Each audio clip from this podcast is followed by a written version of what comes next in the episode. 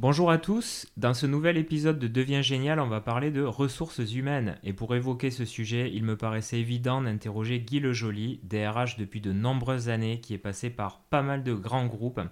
Si aujourd'hui il est un spécialiste de son domaine, ça n'a pas toujours été son métier, donc je vous invite à découvrir un parcours étonnant tout de suite.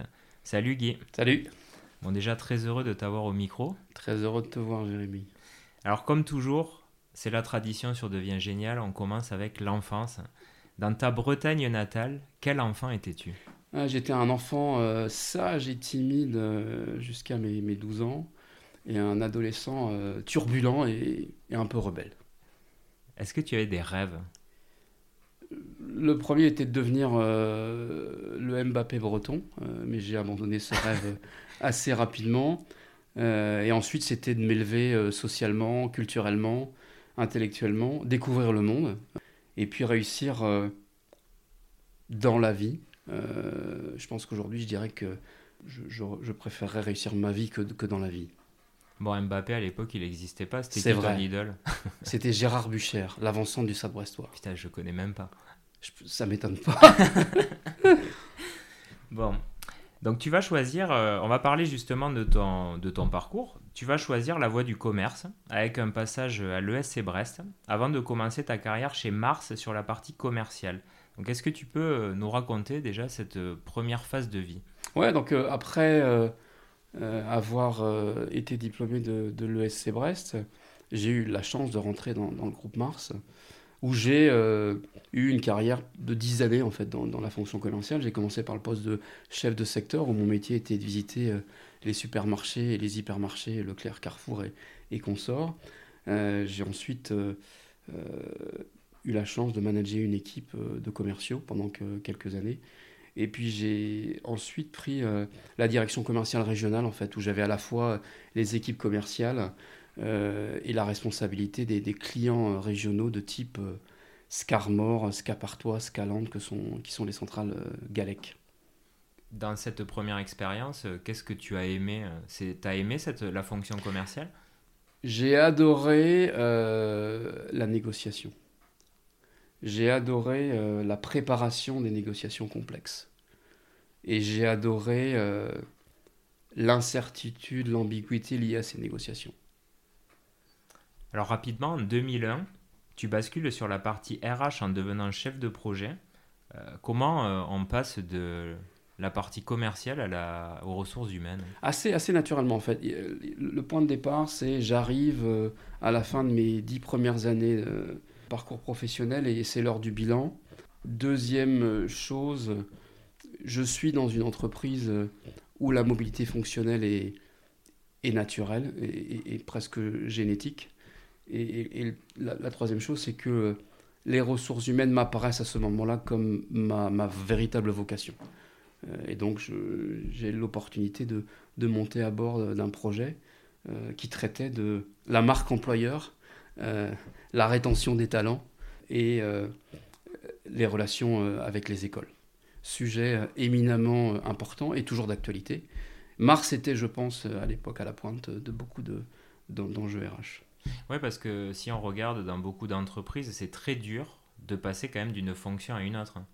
De manière générale, oui. Euh, beaucoup d'entreprises euh, raisonnent encore en, matière de silo et raisonnent sur base de la formation euh, initiale des collaborateurs, ce qui pour moi est une hérésie.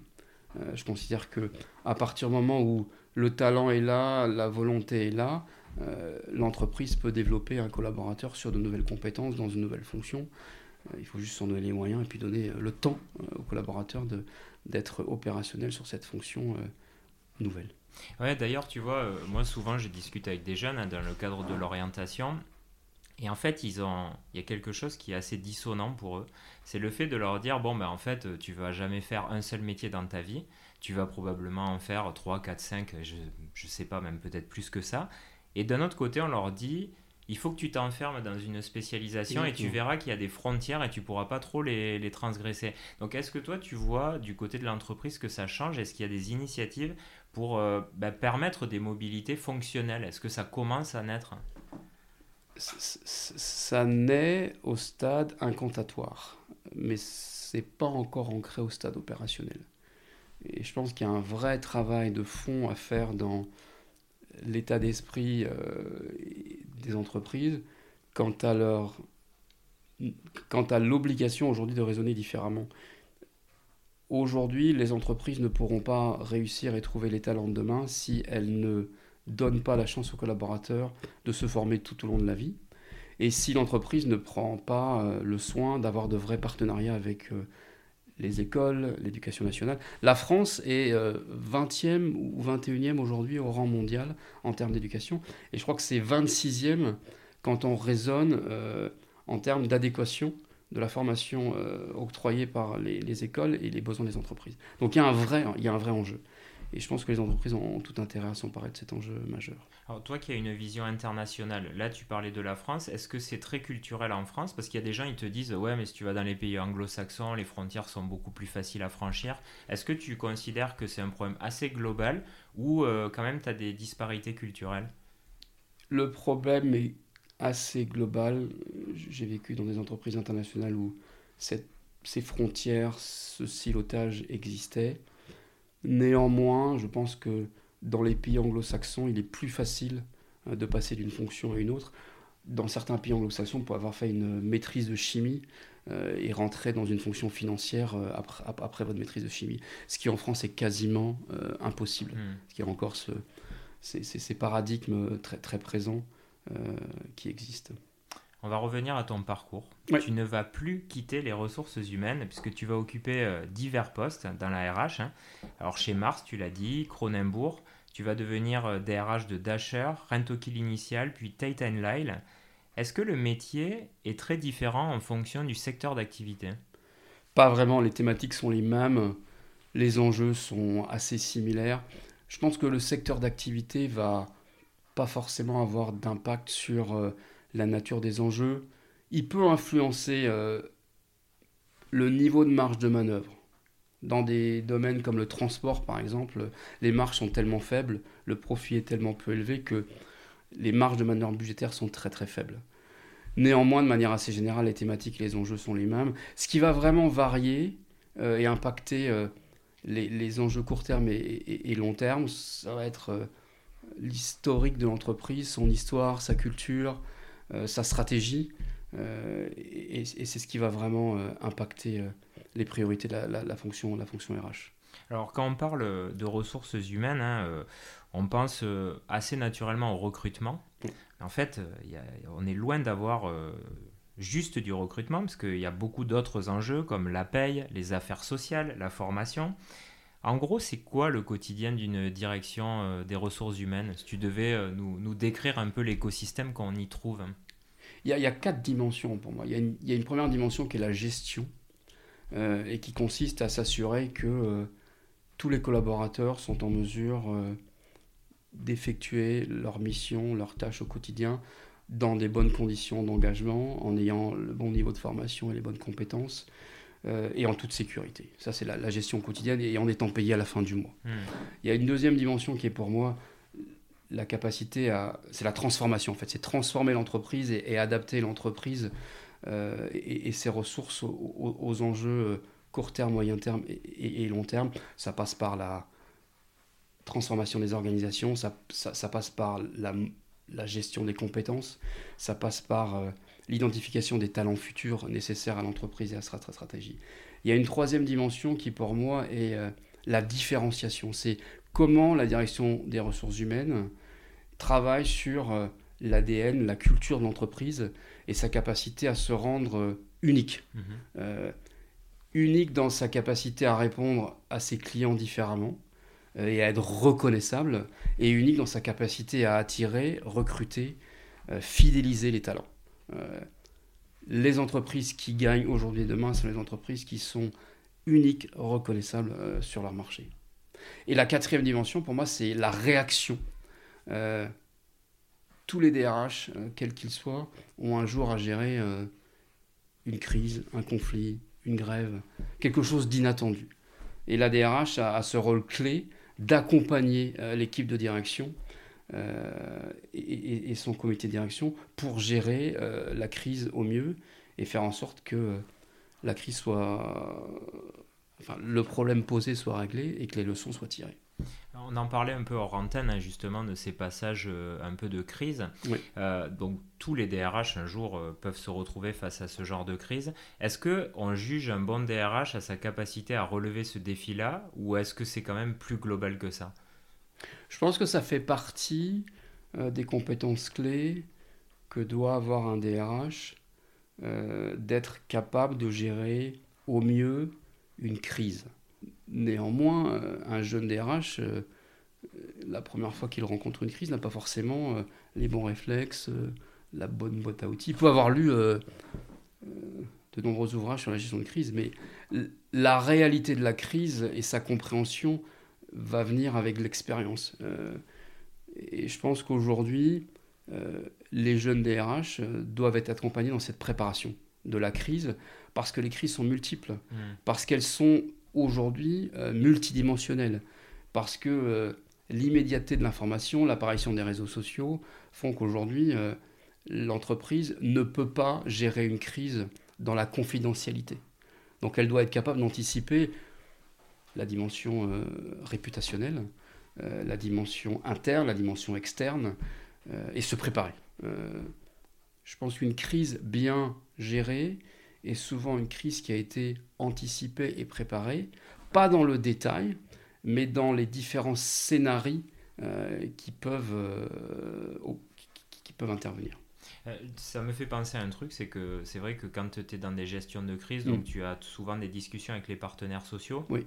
Donc c'est des discussions internes. Oui. Pour autant, est-ce que l'arrivée des réseaux sociaux, enfin de la médiatisation à outrance, a quelque part changer un peu la donne? Est-ce que justement il y a, les entreprises ont un peu peur que ça, ça fasse tache d'huile à l'extérieur euh, beaucoup plus vite? C'est, c'est, c'est, un élément essentiel de l'équation. Sachant que c'est un délit d'entrave, mais... Euh, c'est un élément essentiel de l'équation de, de, gestion de crise. Il y a effectivement euh, le risque aujourd'hui d'une véritable paralysie des énergies que la direction des, ressources humaines ou la direction générale se sentent paralysées face au risque réputationnel et donc ne fassent plus rien. Hmm. On en a vu plusieurs exemples de crises où la réponse de la direction était euh, pas de commentaires, euh, ce qui pour moi est, le contraire de, la bonne réaction. Donc, donc, les directions générales et, les directions euh, des ressources humaines doivent apprendre à naviguer avec cette nouvelle donne en fait et, être capable à la fois de réagir dans l'immédiateté, euh, dans, dans, dans, le bon séquencement. Euh, mais encore une fois, je pense que la clé du succès réside en grande partie dans l'anticipation des scénarios. Mhm. Une équipe de direction qui n'a pas anticipé une crise aura souvent une réaction assez normale qui est la panique, la peur, la mhm. paralysie. Donc euh, préparer un conflit pour être capable d'avoir un minimum de sérénité, avoir des équipes mobilisées euh, qui soient aussi en, capacité à la gérer, euh, ça, sera gage d'un succès euh, futur. On va parler maintenant du marché de l'emploi. Oui. Alors, bon, le sait, il est de plus en plus concurrentiel. Hein. Les entreprises souffrent pour attirer des talents. La nouvelle génération est en train de changer le game, comme on dit. Ouais. Et en fait, tu vois, récemment, un, un dirigeant me dit on a sous-investi pendant des années sur euh, les DRH, mais c'est leur moment, c'est le momentum de la DRH. Alors toi, tu en penses quoi? J'aimerais que ce soit le moment de la DRH. Après, quand on regarde les chiffres, euh, aujourd'hui, euh, seulement 3% des membres des boards des, des 1000 plus grandes entreprises dans le monde sont issus de la fonction RH. Ça, c'est un fait. Mmh. Ce qui veut dire que naturellement, les thématiques RH ne sont pas forcément encore dans, dans, les trois euh, grandes priorités des, grands groupes. Néanmoins, il y, a, des éléments euh, aujourd'hui structurels qui devraient forcer euh, les entreprises à, donner encore plus de place à la direction des ressources humaines. Alors, il y a la dimension générationnelle. Aujourd'hui, les jeunes ne veulent plus ils considèrent plus que le travail est leur priorité. Il y a une récente enquête d'engagement qui a été faite par KPMG. Mhm. qui dit qu'en 1990, 60% des gens déclaraient que leur travail était très important. Aujourd'hui, c'est moins de 30%. Ça, c'est un fait. Et la nouvelle génération met avant son travail la famille, les loisirs, les, relations, les relations sociales. Le plein emploi est de retour dans certains pays euh, en Europe. Ce qui veut dire que le besoin en ressources, le besoin en talent euh, va, va, va, se faire euh, plus important. L'intelligence artificielle va supprimer une grande partie des fonctions existantes. Alors, on les études, on dit 30 à 40% des jobs disparaîtront d'ici à 2030-2040. Donc, il y a des enjeux sociétaux majeurs. Mhm. Les entreprises font aujourd'hui, euh, en termes de chiffre d'affaires, la taille de certains États. Donc elles ont un rôle majeur à jouer dans, l'évolution de la société. Donc si, vous si, tu additionnes tous ces, ces enjeux ou ces, ces phénomènes qui, qui, qui, influent sur euh, la stratégie RH, oui, évidemment, euh, la direction des ressources humaines doit être au cœur de la stratégie de l'entreprise et les moyens qui lui sont donnés doivent être adapté. D'ailleurs, j'aimerais bien avoir ton avis sur un fait de société, c'est-à-dire que d'un côté, euh, on va avoir peur justement de l'arrivée de la robotisation, de l'intelligence artificielle pour mm. euh, certaines tâches. De l'autre côté, les gens ne veulent plus faire ce métier-là.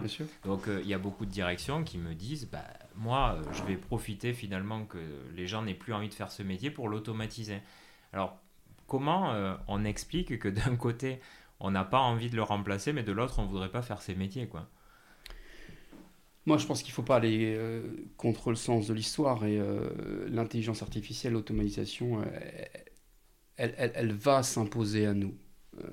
après, c'est comment les entreprises l'anticipent au mieux pour justement réorienter leurs ressources sur de nouveaux métiers avec les bonnes et les vraies compétences et comment on le fait de manière suffisamment anticipée. La vraie problématique à laquelle sont confrontées les entreprises aujourd'hui, c'est que de manière assez systématique et générale, on est dans la réaction. Et les plans euh, de gestion de ressources humaines à 10 ans euh, sont encore du domaine de l'incantation. Hmm. Et moi, je crois vraiment euh, à un modèle où on anticipe à 10, 15, 20 ans les changements majeurs auxquels les entreprises vont être confrontées et, et on forme euh, et on réoriente les ressources en interne. C'est intéressant parce que souvent je donne l'exemple de la planification du général de Gaulle, hein, parce qu'en fait l'école avait été bâtie euh, pour euh, arriver à, à, pérenniser un système industriel. Aujourd'hui on l'a plus ça. Est-ce que l'État a des difficultés, je trouve, à projeter quelque part un avenir en, on va dire, en convergence avec les entreprises? Parce qu'avant c'était quand même des entreprises publiques, donc c'était beaucoup plus facile d'amener une vision globale. Oui. Donc est-ce qu'aujourd'hui, et ça c'est vraiment une question que je me pose à titre personnel, c'est aussi aux entreprises de faire de la pédagogie sur leur vision pour euh, entraîner l'éducation à suivre un peu ce, ce Évidemment. Enfin, pour moi, c'est une relation tripartite. C'est l'État, le gouvernement, euh, les entreprises et les écoles. Si on se projette à 10, 15, 20, 30 ans, ça ne marchera que si euh, ces trois intervenants euh, travaillent de concert. Ce qui est quand même pas trop le cas. Hein. Parce que l'école et l'entreprise... le cas de euh, manière embryonnaire dans certaines fonctions ou dans certains métiers. Mais ce qui n'est pas le cas de manière euh, structurée, planifiée. Hmm. Et encore une fois, on ne peut pas planifier l'avenir. On peut planifier les scénarios. Oui, parce que là, ça devient et. Et, et, tu, prends toutes les grandes des enquêtes prospectives qui ont été faites par les clients cabinet, il n'y a pas une vérité monolithique, il, y a, des scénarios, sauf que les scénarios arriveront. Et, à un moment donné, sur base de ces scénarios, tu peux prendre des décisions qui de toute façon seront les bonnes, quels que soient les scénarios qui arrivent, et d'autres sur lesquels tu vas pouvoir, euh, au fil de l'eau, euh, ajuster, ajuster tes actions. Mais, mais je considère qu'aujourd'hui, ce partenariat tripartite, il est essentiel. Hmm. Il faut parler le même langage, il faut raisonner sur les mêmes, euh, les, mêmes paramètres euh, pour que l'équation elle soit, elle soit gagnante. Et c'est un, un, fabuleux chantier. Mhm. On va continuer sur euh, l'automatisation, mais on va descendre d'un cran et on va passer à l'opérationnel parce que depuis quelques temps, quand je discute avec des recruteurs, je me rends compte que bah, de plus en plus le tri des CV est fait par des robots. et, et, quand je, je, me suis intéressé au contenu de ces robots, enfin en tout cas de leur méthodologie, je me suis aperçu que c'était très textuel et que, en gros, on prenait des mots-clés dans une annonce et on essayait de les matcher avec les mots-clés du CV. Donc, en d'autres termes, ça voudrait dire qu'il faudrait normer son CV pour euh, avoir une chance d'être retenu. Est-ce que ça va pas un peu à l'encontre de la nouvelle génération qui a envie justement de casser ces codes-là et d'être un peu différent, unique Sans doute, et je pense que l'intelligence artificielle a énormément de vertus. Après, elle, a aussi ses limites et tu, viens d'en donner une. Moi, je considère et j'ai toujours considéré que le meilleur candidat, euh, euh, son CV était dans la poubelle parce que justement, on, reste encore euh, avec beaucoup d'œillères et, et on s'attache à regarder les diplômes, les expériences, les compétences, etc. Alors qu'aujourd'hui, encore plus qu'hier, je pense que ce sont les personnalités euh, et la capacité à être euh, dans l'agilité, l'innovation, euh, casser les codes, qui, c'est ce type de talent qu'il faut aller chercher. Et c'est pas l'intelligence artificielle, mm. en tout cas en utilisant le modèle que tu viens de décrire, qui va détecter ces talents. Donc, encore une fois, je pense que dans la détection des talents et leur recrutement, les entreprises ont tout intérêt à casser les codes, changer de paradigme, aller recruter des gens qui n'ont pas forcément de diplôme et sortir de euh, les grandes écoles avant tout. J'ai rien contre les grandes écoles, bien au contraire. Mais je considère aujourd'hui que le diplôme ne fait pas tout. Et, demain, je pense que les entreprises pourront aussi elles-mêmes s'emparer euh, de la formation, l'enseignement et délivrer eux-mêmes certains diplômes. Euh, on parle de certaines écoles qui vont s'ouvrir sur les data analytics, etc. Mhm. Et je pense que c'est l'avenir. Le recrutement sans CV, tu, tu en penses quoi? Je, je, suis plutôt ouvert à ce type d'approche. Bah, mais ça, peut ça correspond peut-être pas à tous les, tous les jobs? Enfin, je sais pas. Hein, je... Encore une fois, je pense que ça ne correspond pas forcément à toutes les fonctions ni tous les jobs, mais je pense qu'il faut sortir euh, des sentiers battus et casser mhm. les codes. Euh, si on veut, un, attirer les bons talents et surtout les, les, les, détecter. Maintenant, je voulais aborder le thème de la formation. Tu vois, je fais un, ouais un aperçu de tout ce qu'on peut trouver euh, dans la RH.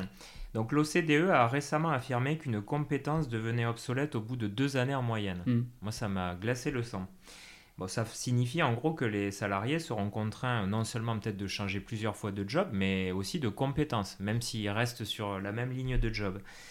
Alors, comment euh, on gère euh, ces effectifs face à la rapidité des, transformations bah, quand on est dans ta position?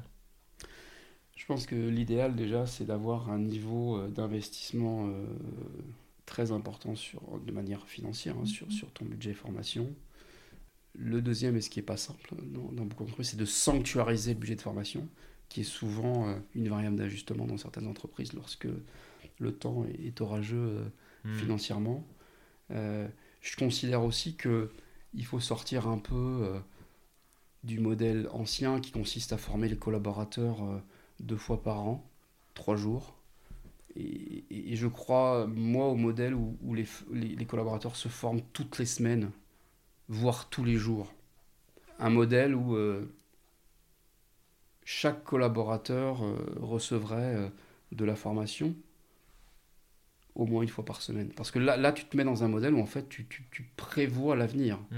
et tu anticipes et tu permets aux gens de, de, de, changer de fonction beaucoup plus facilement. Euh, on est encore dans un modèle où on va former les gens au moment où euh, ils vont changer de job. Et il faudrait les former avant, en fait.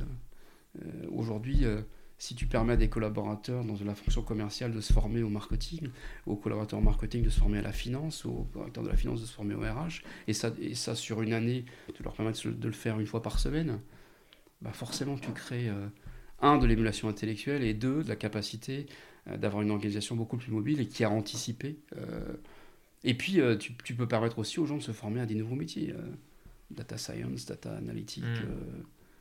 Peut y avoir des collaborateurs qui sont intéressés par ces nouveaux métiers que tu formes aujourd'hui. Mais pas une fois par an. Une fois par semaine. Mais tu vois, enfin moi, je, quand j'ai démarré ma carrière, il y avait des gars qui restaient 30 ans sur un job mm. parce qu'ils avaient une expertise, parce qu'ils savaient régler la machine, parce que bon, ça, clairement, c'est plus possible. C'est terminé. Mais on est passé d'une autorité de compétence où tu pouvais euh, prospérer toute ta carrière sur une compétence à un truc où pratiquement, comme tu le dis, tu es obligé de te remettre en question, de te remettre à jour tout le temps. Est-ce que c'est pas aussi euh, ce fait-là qui fait que les gens commencent à avoir une santé mentale fragile parce que peut-être il, y a tellement de remises en question et une rapidité de transformation que on peut quand même se poser la question de sa légitimité plusieurs fois dans sa carrière. quoi. Est-ce qu'on va être capable de rattraper le retard? Est-ce que je vais arriver à trouver les ressources pour changer encore cette année? Tu vois? L'incertitude crée, euh, crée forcément un, peu, un peu d'anxiété euh, chez le collaborateur. Par contre, l'entreprise a, a, pour vocation de donner du sens, euh, de rassurer et d'anticiper justement mmh. ces évolutions. Et, et, mais ça reste aussi quelque chose qui doit s'opérer des deux côtés. Je, je, je crois en la co-responsabilité. L'entreprise a un devoir d'anticiper euh, les, les, évolutions en termes de compétences et de donner les moyens aux salariés de se former tout au long de la vie. Le collaborateur aussi. Aujourd'hui, les gens qui réussiront seront les gens euh, plus agiles, plus adaptables, capables de se remettre en question. Mais ça, mais ça démarre aussi à l'école. Ouais il faut être ça, ça, veut dire que, ça veut dire que la manière dont on éduque et, l'état d'esprit qu'on inculque à, nos jeunes doit être celui-là. C'est mmh. plus euh, la, fonction, la même fonction toute sa vie, le même métier toute sa vie. Donc, donc ça, ça, commence au début, à l'école. Et c'est pour ça que ce, ce partenariat tripartite gouvernement, entreprise, euh, école est, est, essentiel, parce mmh. qu'on on est en train de changer de monde. Et, la question, c'est pas comment on l'empêche de changer, c'est comment on s'adapte à ce changement. Justement, on va parler des changements qui sont en train de naître euh, sur les ressources humaines et je vais te faire un petit quiz sur les tendances du travail. Tu vas me dire ce que tu en penses. Alors, euh, le télétravail, t'en penses quoi? On ne reviendra pas en arrière, c'est une très bonne chose parce qu'il a des vertus et on les connaît tous. Hein. c'est plus de productivité, euh, plus de bien-être, plus de temps avec sa famille et, et accessoirement, c'est bon pour la planète. La semaine à 4 jours. Il y a des entreprises qui, qui ont testé le modèle. Euh, les résultats sont, sont très bons. Est-ce que c'est adaptable à toutes les entreprises? Je ne sais pas. Euh, par contre, je pense que c'est un champ euh, de discussion, de négociation entre l'entreprise et les partenaires sociaux. Toi, tu l'as essayé Non. Pas encore? Les vacances illimitées?